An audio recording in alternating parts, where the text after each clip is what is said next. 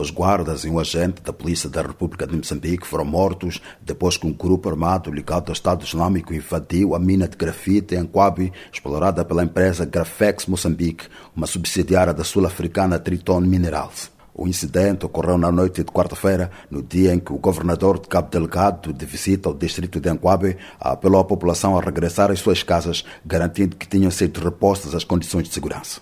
Um dos sobreviventes contou à Voz da América que o ataque voltou a semear pânico e várias pessoas voltaram a deixar as aldeias em fuga para Pemba. Ontem, então, foram decolados alguns jovens que estavam a trabalhar numa empresa de Grafex que distancia 64 quilômetros da sede de Silva Mapua. A população no cruzamento Silva-Máqua, junto à Estrada Nacional número 1, a principal que liga o norte e sul de Moçambique, está igualmente a fugir em debandada, disse um outro morador local. A Silva-Máqua ainda não entraram, só que a agitação, cada um quer sair.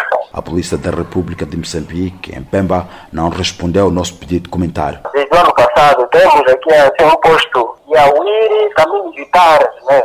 Anquabe é o décimo distrito de Cabo Delgado a ser afetado diretamente pela insurgência, que já deixou pelo menos 4 mil mortos e mais de 850 mil deslocados internos. André Batista, para a Voz da América.